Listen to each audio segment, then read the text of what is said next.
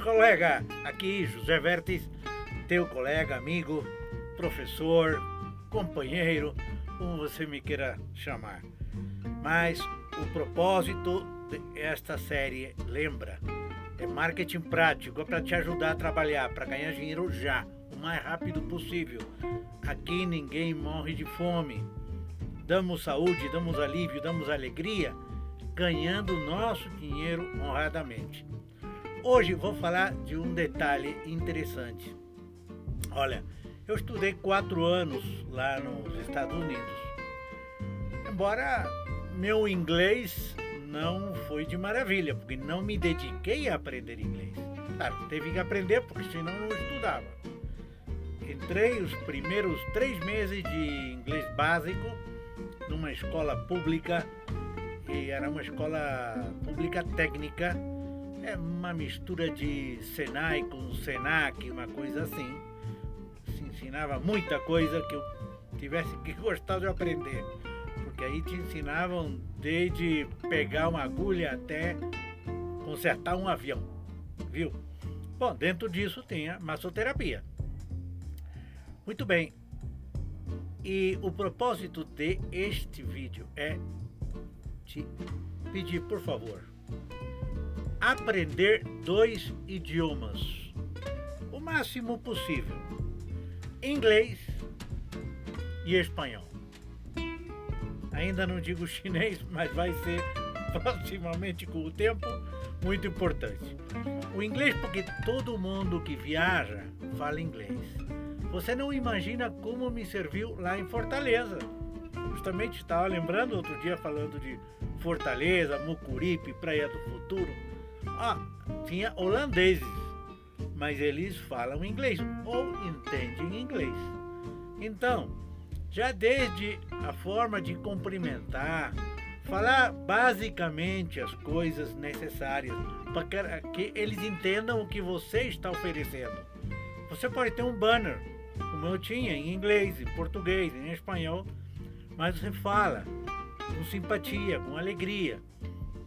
Estou lembrando, por exemplo, agora um holandês muito parecido ao Brad Pitt. Estava aí, seu jornal, sua cerveja, seria 10 da manhã. E a esposa linda também ao lado, olhando suas revistas. Então eu cheguei perto, cumprimentei, você me olhou e já talvez um pouco cansado com tanto vendedor, camelô, de artesanato e tudo que estão passando. Mas falei, sorridente, e perguntei por a saúde, enfim, os cumprimentos básicos que eu tinha. E daí ele escutou, respondeu brevemente em inglês e disse, ó, eu vou lhe dar uma mostra, viu? Se você gostar, eu faço mais, senão não. Pode ser? Ok. Então, deixou o jornal, então falei para ele fechar os olhos. Técnica: fechar os olhos, colocar nas mãos sobre as pernas e colocar a mente em alguma coisa agradável. Aí comecei a fazer a massagem. Fez coisa de um minuto. Está bem a pressão? Tudo bem? Sim, ok. Pá, foi para frente. Cinco minutos só. Minhas massagens não são exatamente 10, 15, 20, 30, 5. Não. Pode ser um minuto. E às vezes com um, dois minutos eu ganhei mais que com 15. Mas aqui o importante é o idioma. Então, palavras. How do you feel? Ok, very well. Thank you. Pá. Acabei. Do you feel good? Yes. Daí falou na sua língua a esposa. Está bom. Bom, eu entendi pelo gesto que tá bom. Então, por favor, pode fazer a ela, me falou. Fiz a senhora. Muito bem. Então, e bom, já tinham falado o preço. Então ele pegou, olhou para o bolso, pegou um bilhete, enrolou e me deu. Com um gesto de fica aí. Thank you very much, sir. Pá. Guardei e fui embora. Daí eu tava com sede, tava falando com outros turistas, é, alguns fiz, com alguns, com outros não. Daí cheguei a um posto aí a tomar uma água de coco. quando chego lá, eu não tinha visto aquele bilhete, eu não dei muita importância ao bilhete. E como tinha outras pessoas, eu não me concentrei naquele bilhete. Quando eu chego lá, amigos, pego, é, peguei o bilhete enrolado, 100 reais. Poxa, olha só. Então foi a surpresa. Mas a ideia é ter palavras em inglês. Igualmente em espanhol.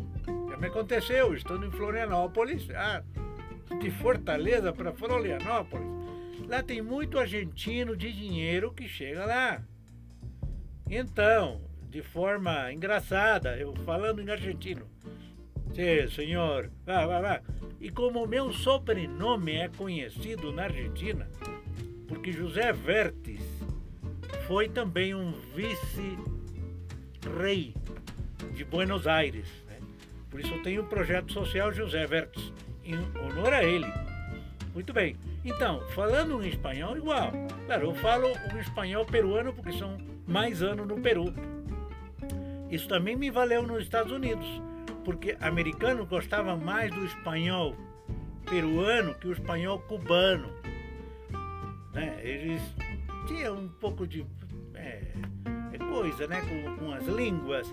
Então aí, em Flórida especialmente, você tem aí, nessa época, estou te falando anos 60, 70, né? final dos 60 e começo dos 70, eu teve até os 72. Então, tinha muito cubano chegando, a gente não gostava né, dos cubanos, porque vinha gente muito boa, muito legal, mas também vinha outro tipo de pessoas que o Fidel mandava embora. Então eles começaram a fazer bagunça e quando as pessoas sabiam que alguém era cubano, não gostavam muito. Mas pelo sotaque eles identificavam o espanhol cubano. Inclusive o espanhol colombiano também eles gostavam. Eles percebiam a diferença. Não, nós não gritamos tanto né, como o cubano. Mas eu adoro o cubano, morei em bairro cubano também. Muito bem. Então, meu amigo, fica a dica. Aprende o máximo possível de inglês e aprende o máximo possível de espanhol. Hoje é muito fácil, em todo lugar tem escolas, até gratuito, para aprender inglês e aprender espanhol. Olha, pela lei, se não estou errado, o espanhol é a segunda língua, depois do inglês. É, é, falado aí nas leis do MEC, o espanhol, mas pouca gente aprende. O brasileiro, eu vi isso, tem um pouquinho de preguiça de aprender espanhol. Talvez inglês sim, mas espanhol não. Mas os dois são necessários. Imagina, toda a América do Sul fala espanhol. Só no Brasil se fala português. Então, se você vai viajar, você vai receber turistas, vai atendê-los, é bom entender o idioma e falar. Pouco a pouco. Hoje tem muito vídeo, tem escolas de, de idioma gratuita, cursos gratuitos aqui no YouTube. Então, fica aí a minha dica. Inglês e português, ok? Hasta luego, amigo. So long. See you later. Tchau. Ó, oh, não esqueça de escrever, comentar, compartilhar. Estamos fazendo aqui uma série de vídeos. Meus objetivos são 100, mas eu acho que vou poder chegar muito além, tá? Espero tua comunicação. Tchau.